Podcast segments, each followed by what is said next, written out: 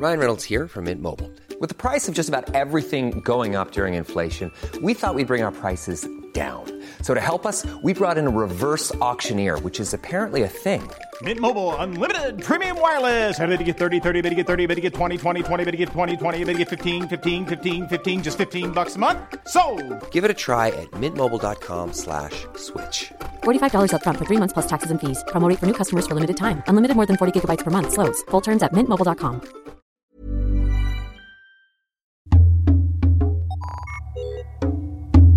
Remotas es un espacio flotante donde contamos historias que han marcado nuestra manera de entendernos como mujeres. Somos reflexivas. Somos intensas. Somos melancólicas. También a veces somos torpes y furiosas. Pero sobre todo, somos cómplices. Esto es Remotas, un podcast quincenal conducido por Begoña Irazábal, Sofía Garfias y Sofía Cerda Campero, donde entendemos la importancia de los vínculos entre mujeres.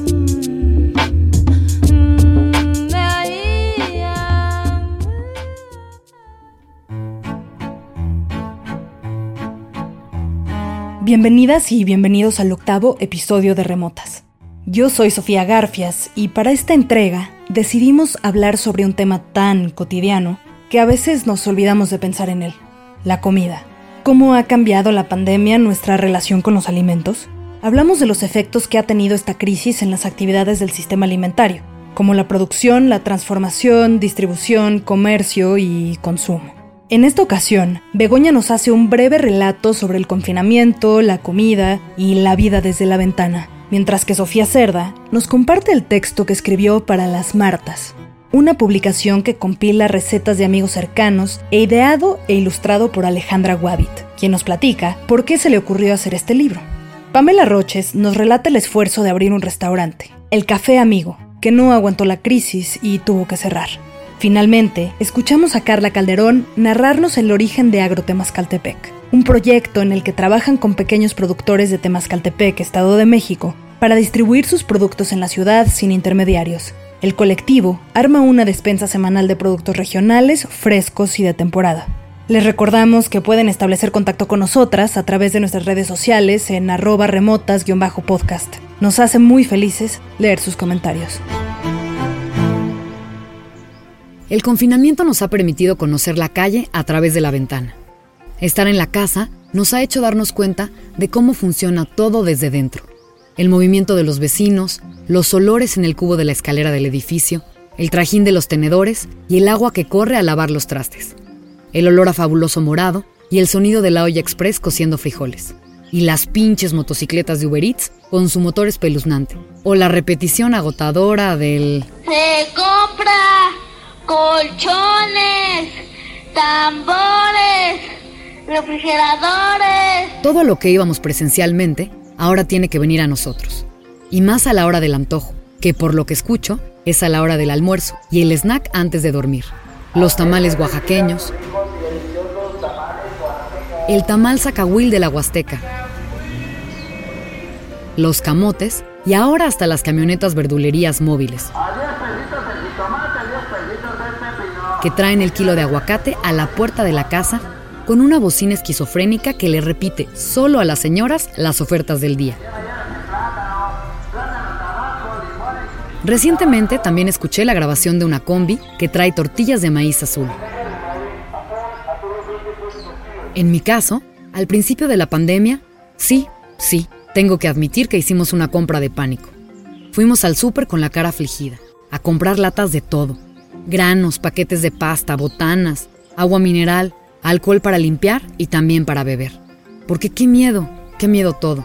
Enfermarse o incluso perder el trabajo. El Instituto Mexicano del Seguro Social reportó la pérdida de más de un millón de empleos formales de marzo a mayo por la pandemia. Según datos del Instituto Nacional de Estadística y Geografía, INEGI, la tasa de desocupación aumentó de 1.7 puntos porcentuales al pasar de 2.9% en marzo a 4.7% en relación con la población económicamente activa en el mes de abril. El desempleo en México aumentó en junio hasta el 5.5% de la población económicamente activa. en un mes en el que 5.7 millones de personas se incorporaron al mercado laboral gracias a la reapertura parcial de la economía. Pamela Roches es una amiga querida que tiene gusto por los buenos chilaquiles. No es chef, pero sí es una cocinera de corazón, amante de la comida y de compartir delicias. Emprendí en el mundo de la cocina hace siete años.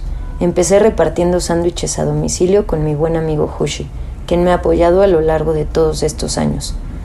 Después empecé a hacer servicios de catering, el cual ha tenido diferentes socios y diferentes nombres.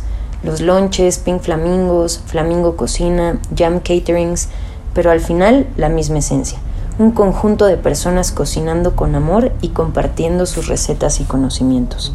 Pam es una chava bien chambeadora, que abrió su pequeño restaurante en la colonia Escandón, en la Ciudad de México, en enero del 2020, el Café Amigo, con la finalidad de ser un lugar amigable para todos. Su misión, apapachar y cuidar al barrio. Es por eso que Café Amigo promovía simpleza, buen sabor y cotorreo buena onda para todos y todas. Les gusta apapachar a los amigos. Hasta que... Marzo del 2020. La batalla contra el coronavirus empezó y tuvimos que cerrar nuestras puertas. Primero solo llevábamos los platillos de nuestro menú a domicilio y abríamos nuestra ventanita para entregar comida para llevar. Pero los gastos seguían y no lográbamos del todo llegar a la meta para pagar todo. Después creamos Tiendita Amigo, una tiendita a domicilio surtida de cosas ricas, producidas por diferentes amigos productores. Así es como logramos seguir atendiendo a nuestros clientes y amigos y creamos una bonita comunidad. Logramos acercarnos a más gente, nuevos clientes, clientes fijos que todas las semanas nos pedían su despensa y diferentes insumos. La dinámica era un tanto complicada. Entre todos hacíamos de todo, Éramos productores, administradores, repartidores, promotores, de todo un poco. Y la batalla seguía. Hubieron muchas más complicaciones. Todo el equipo teníamos miedo. Todos en días y momentos diferentes. Pasamos de la buena onda a la histeria, de la tristeza al enojo. Unos días nos sentíamos felices y seguros de nosotros y otros días para nada. No sabíamos qué pasaría y seguimos sin saber Pienso que ahora es mucho más complicado hacer planes a futuro, pero debemos adaptarnos a lo que venga. Tuvieron que dejar el local en julio. Se separó de sus socios, pues tuvieron muchas diferencias durante este tiempo. No lograron ponerse de acuerdo y llegó la desesperación. Tomaron caminos diferentes. Yo decidí quedarme con el proyecto para seguir con la tiendita. Con el apoyo de algunos amigos estamos haciendo Tiendita Amigo una tiendita online y con el equipo del catering que somos Jesse, Odette, Hushi, Calderas y yo formamos Cocina Amigo. Un espacio para que amigos cocineros nos pongamos creativos y podamos llevar nuestra comida a donde sea. Eso es lo padre de no estar atado a un local. Y más sabiendo que las cosas siguen tan inciertas. Cocina Amigo ahora es un espacio escondido en la San Miguel Chapultepec es muy hermoso. Tenemos un huerto que desde hace mucho Jessie, mi socia y gran amiga, ha construido.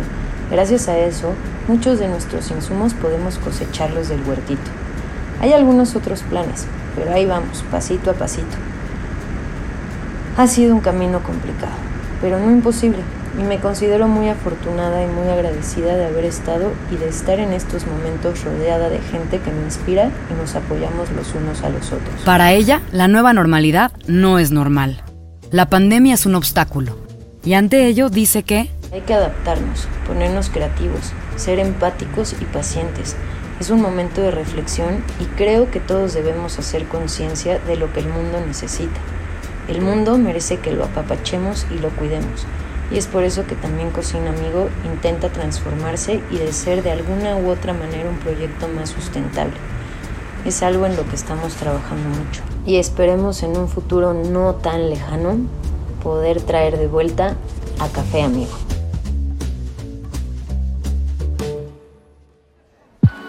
La historia de la apertura y cierre del Café Amigo habla sobre los cambios en cómo nos relacionamos en torno a la comida.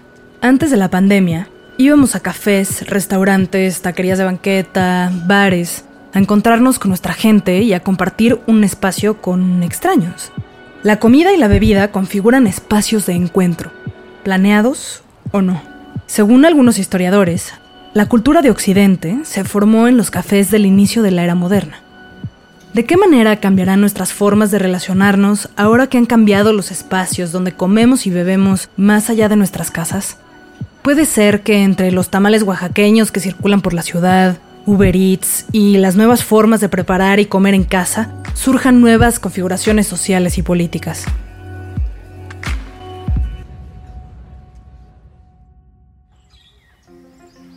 Luego decidimos irnos a casa de mi suegra en un lugar cerca de Tepoztlán que se llama Amatlán, cerquita de la montaña, en donde Cruz, la segunda madre de mi esposo, y hago un paréntesis porque creo que los derechos de esas segundas mamás y de las trabajadoras del hogar merecen un episodio completo en un futuro cercano.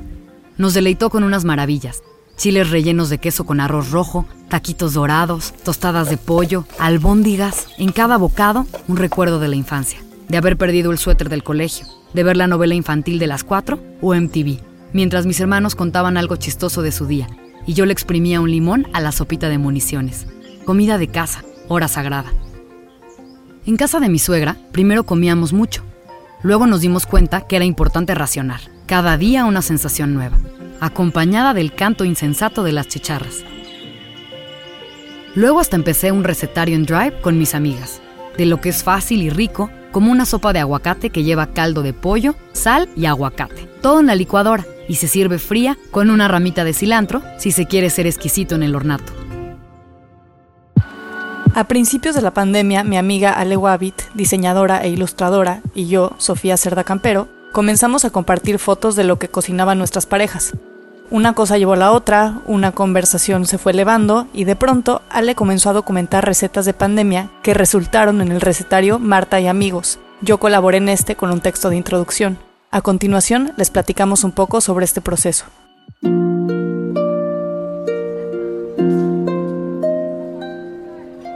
La única vez que Ale y yo platicamos en persona fue en una boda a finales del 2019. Esa noche, en una combinación entre amor, borrachera y euforia tropical, éramos felices. La gente bailaba junta, abrazada, contenta. Sin saberlo, estábamos celebrando la posibilidad de convivir y admirando nuestra cercanía. La pandemia no se conocía ni por nombre. Imposible imaginar que solo unos meses después, la celebración en la que nos conocimos se percibiría como un recuerdo de un tiempo remoto.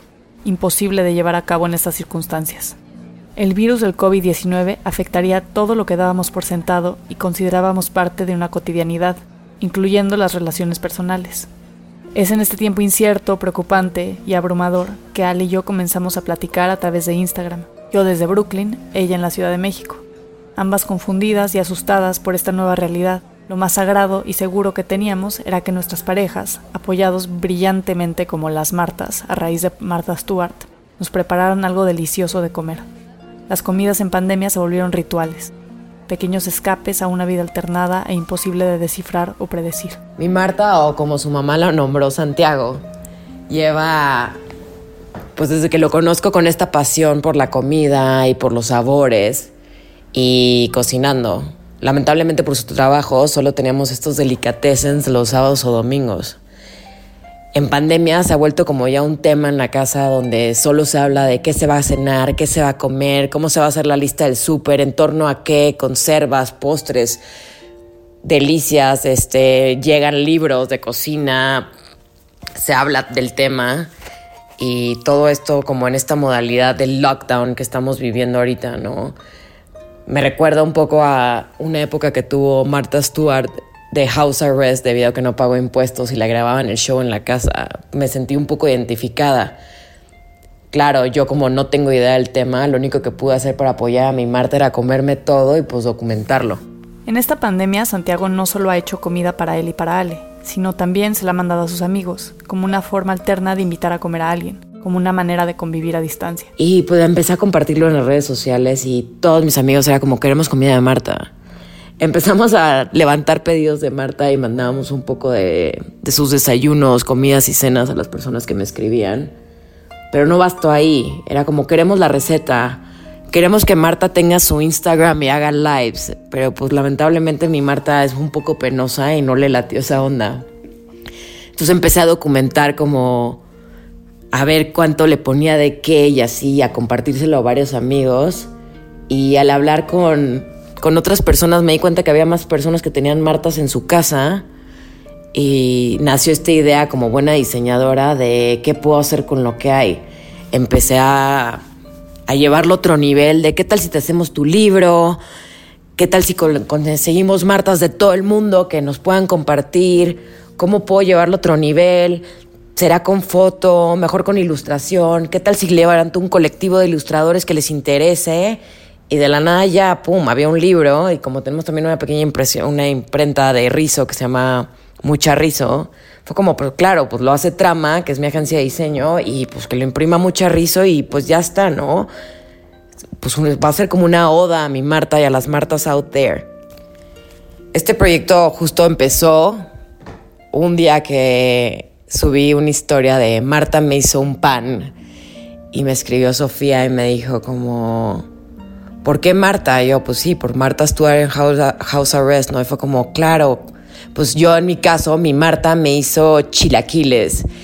Y empezó como esta como plática un poco como de pimples de qué te hizo tu Marta, qué me hizo la mía y cómo a veces estas Martas también cocinaban un poco parecido.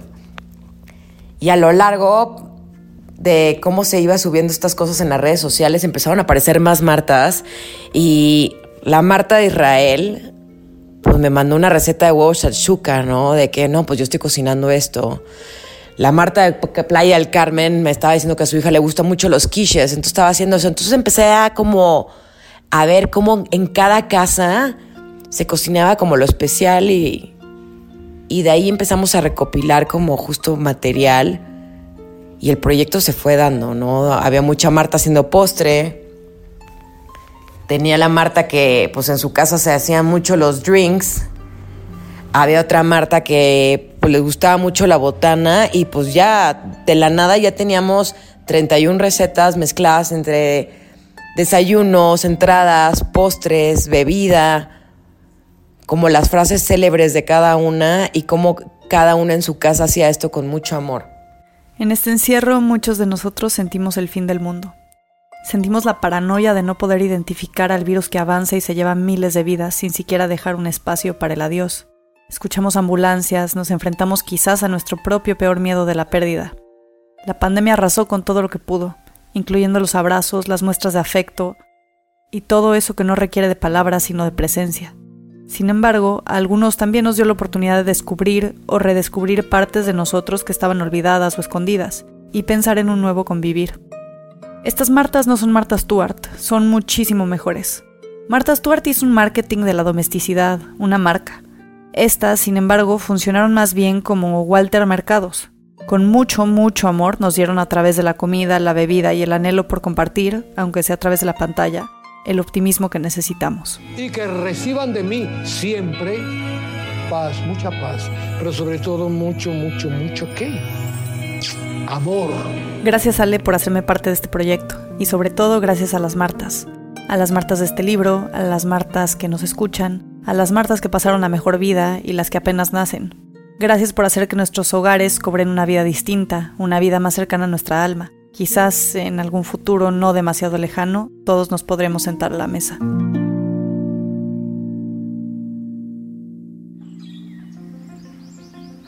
Regresé del campo para volver a la ciudad y hacerme un montón de preguntas. ¿Cómo han cambiado nuestros hábitos alimenticios estando en casa? ¿Comemos más o menos? ¿Qué nos regalamos en un día difícil? Hemos aprendido nuevas recetas, pero ¿somos más prácticos o más complicados? ¿Desayunamos lo que sobró de la cena? ¿Cuál es el día que instituimos para las sobrinas? Como decía mi papá. El estar en casa también nos hace conscientes de la cantidad de basura que producimos diariamente y más si abusamos del servicio a domicilio. El camión de la basura se para frente a mi balcón. Los chavos no traen cubrebocas. Me angustia el peligro invisible de este virus. Claro, yo tengo la fortuna de poder cuidarme y la posibilidad de no salir de casa, mientras que la mayoría de la población tiene que salir para poder llevar la comida a la mesa. La calle también se ha vuelto un escenario de saxofonistas, trompetistas, marimberos e incluso el organillero del centro histórico ha tenido que desplazarse a otras zonas por unas cuantas monedas. Yo les lanzo la mayor cantidad de morralla posible envuelta en un pedazo de papel aluminio para no descalabrar a nadie. Incluso me parece que hasta las ardillas se han atrevido a ir más lejos en busca de comida. me di cuenta de que sin querer empecé a comprar todo en mi colonia, en la verdulería, la pollería, la cremería y la panadería, a recorrer todavía más las calles, conocer marchantes, hacer barrio y apoyar localmente. Comencé a desarrollar menús sin querer arroz no tan batido, pollo al limón, consomé de pollo con chayote, sopa de verduras, cremas de zanahorias, ensaladas básicas, albóndigas, tacos de un buen chilorio la chata en tortillinas tía rosa para los días de trabajo más intensos y por supuesto huevito a la mexicana. Es una pena que en las tiendas de la esquina, nuestros oxos, el 90% de los productos van a tener las etiquetas, estas nuevas negras de alto en todo. Sodio, calorías, grasa, azúcar. No hay educación alimentaria. En marzo de este complejísimo 2020, el Fondo de las Naciones Unidas para la Infancia, UNICEF, advirtió que la obesidad infantil en México es una emergencia de salud pública que requiere cambios inmediatos, ya que afecta el crecimiento y el desarrollo de los niños. Según la agencia, el país es el mayor consumidor en América Latina de productos ultraprocesados, incluidas las bebidas azucaradas. Pasan las horas del día y también recapacito sobre el movimiento en torno a alimentarnos. ¿Qué hacer de comer? los roles de participación, si comemos parados o mejor dejamos de hacer lo que estamos haciendo y nos sentamos, cuestionarse si poner la mesa o no ponerla, el abuso del queso, verter la crema en un bolsito bonito o llevar el bote directo a la mesa, porque ya no importa nada. Lo que me lleva a pensar también en cómo ha cambiado el hecho de celebrar algo en torno a la cocina. ¿Cómo festejaremos ahora cuando soplar un pastel parece de la era cavernícola? Como Vego, millones de personas hemos cambiado nuestros hábitos desde el inicio de la pandemia. El nuevo entendimiento de lo local, del barrio, de las relaciones entre vecinos a partir del comercio y la distribución de alimentos, quizás en algo que convenga seguir cultivando una vez que termine la emergencia sanitaria. En un país desarticulado, con grandes vacíos de poder y con grandes rezagos, los barrios, las colonias pueden ser espacios de encuentro, de solidaridad, de intercambio y de trabajo colaborativo.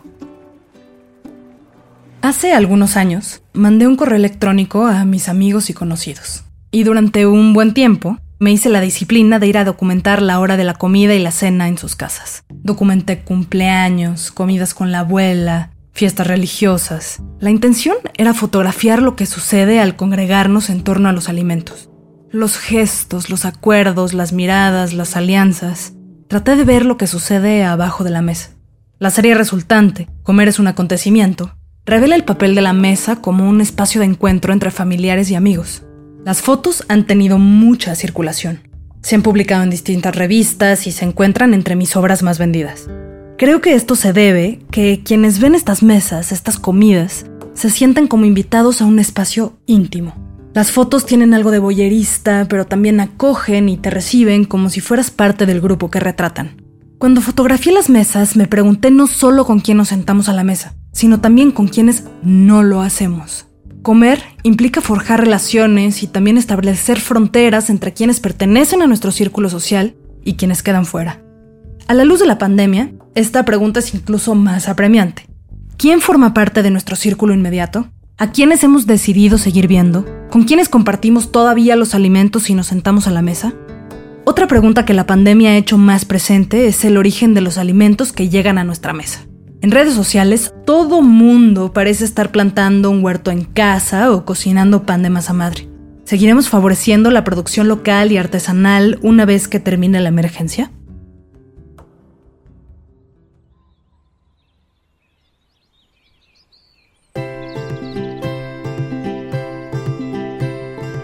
Carla Calderón, abogada, mamá homeschooler y jardinera aficionada, nos contó que el colectivo agrícola Temascaltepec surgió como respuesta a la problemática que vieron en su entorno desde que inició la cuarentena. Ellos viven en Rancho Viejo, la parte alta de Temascaltepec, que es la falda sur del Nevado de Toluca en el Estado de México.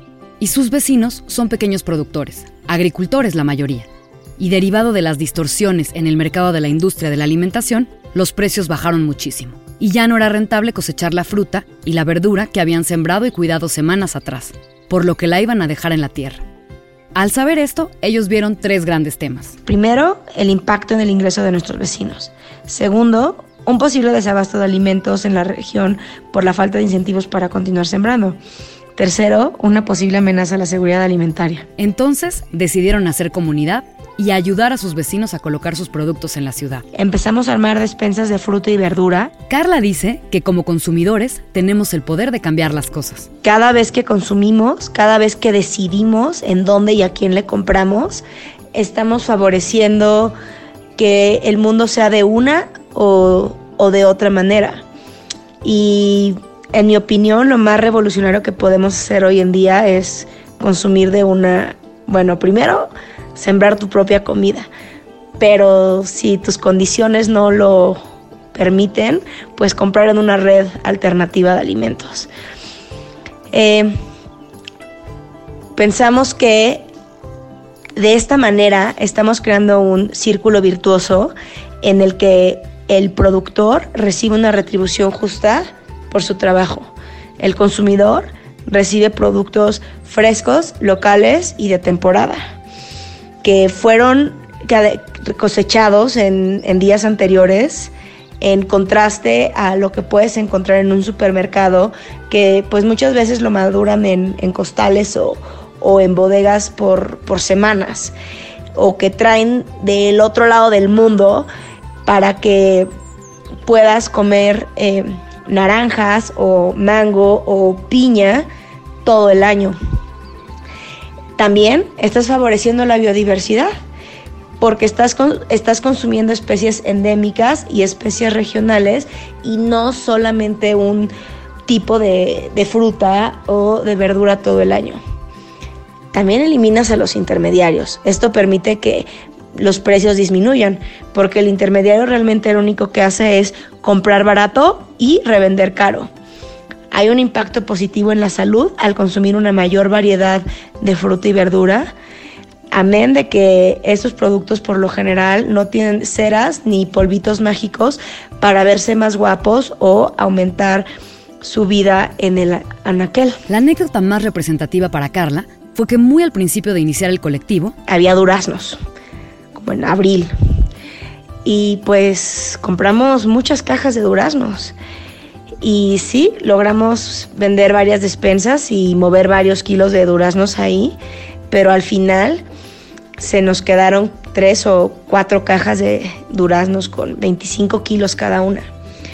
Y pues es una variedad de durazno muy delicada y pues era una carrera contra el tiempo. Estaban frescos, estaban jugosos, pero no iban a durar muchos días así.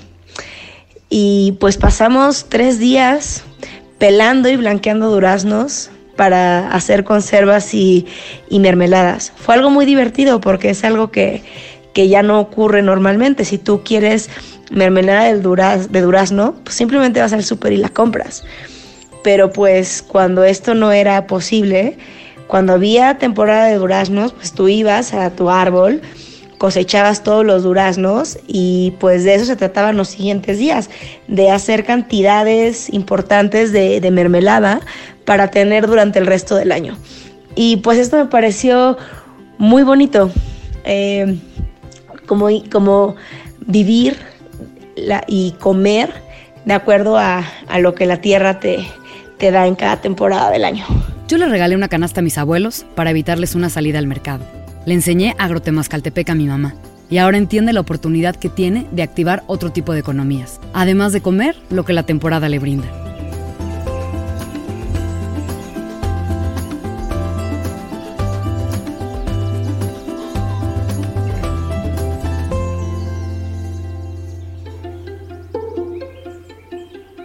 Como estos proyectos que mencionamos, hay muchos otros. Está, por ejemplo, Las Madrinas, un grupo de mujeres organizadas que apoyan a la cocina comunitaria que ofrece alimento diario a poblaciones vulnerables en Xochimilco. Recaudan fondos para entregar al menos 120 comidas diarias a personas cuyas condiciones de vida han sido afectadas por el COVID-19. También está Antídoto, una iniciativa que surge durante la epidemia mundial por coronavirus como una red de apoyo al comercio local y a los pequeños productores de la industria alimenticia en México. A través de talleres virtuales, mesas redondas y entrevistas con gente de la industria, apoyan a cada uno de ellos. Además, parte de las ganancias de los talleres va un fondo para apoyar a la Fundación Renacimiento, quienes trabajan con niños en situación de calle o que sufren de violencia doméstica. Antídoto hace una invitación a imaginar y a desarrollar nuevas formas de cooperación y apoyo para crear resiliencia comunitaria. Este episodio está dedicado a todas las personas que hacen de comer y comparten con cariño y amor, aunque la pandemia lo haya cambiado todo.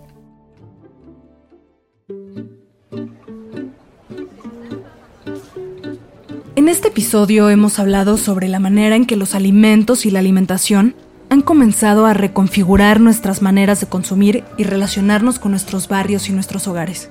No hemos hablado mucho sobre la emergencia alimentaria que se viene como consecuencia de la emergencia sanitaria, pero no podemos ignorarla. Entre las poblaciones más vulnerables en el país, el creciente desempleo se traduce de manera inmediata en dificultades para acceder a comida. Urge establecer programas públicos y privados para garantizar que todos tengan acceso a alimentos sanos y suficientes. Necesitamos también recordar que nuestras acciones cotidianas son políticas. ¿Con quién nos sentamos a comer? ¿Y cuántos más caben en nuestra mesa?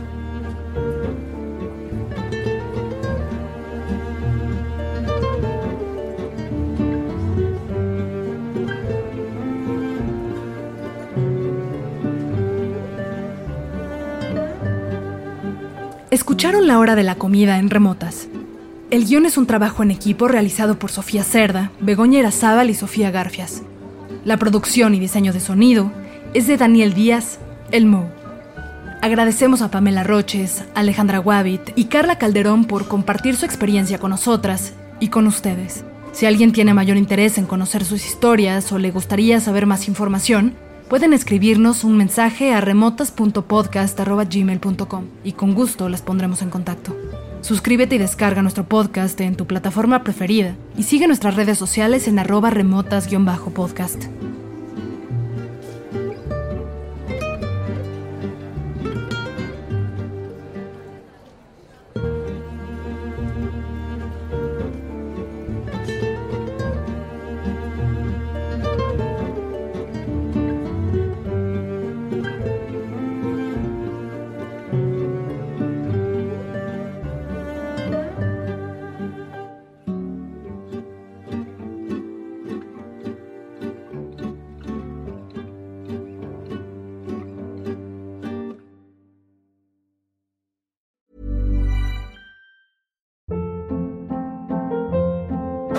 Hold up. What was that? Boring. No flavor. That was as bad as those leftovers you ate all week. Kiki Palmer here, and it's time to say hello to something fresh and guilt-free. Hello Fresh. Jazz up dinner with pecan-crusted chicken or garlic butter shrimp scampi. Now that's music to my mouth. Hello Fresh. Let's get this dinner party started. Discover all the delicious possibilities at hellofresh.com.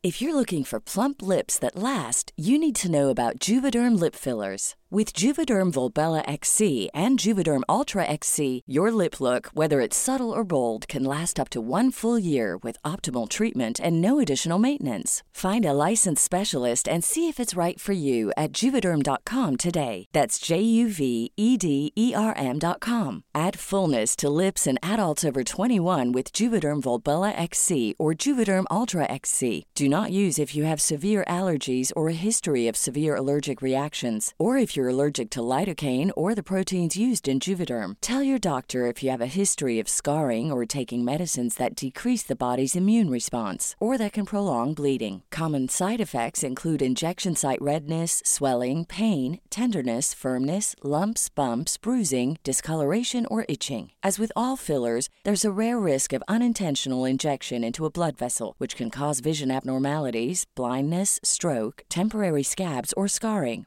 For full important safety information, visit juvederm.com.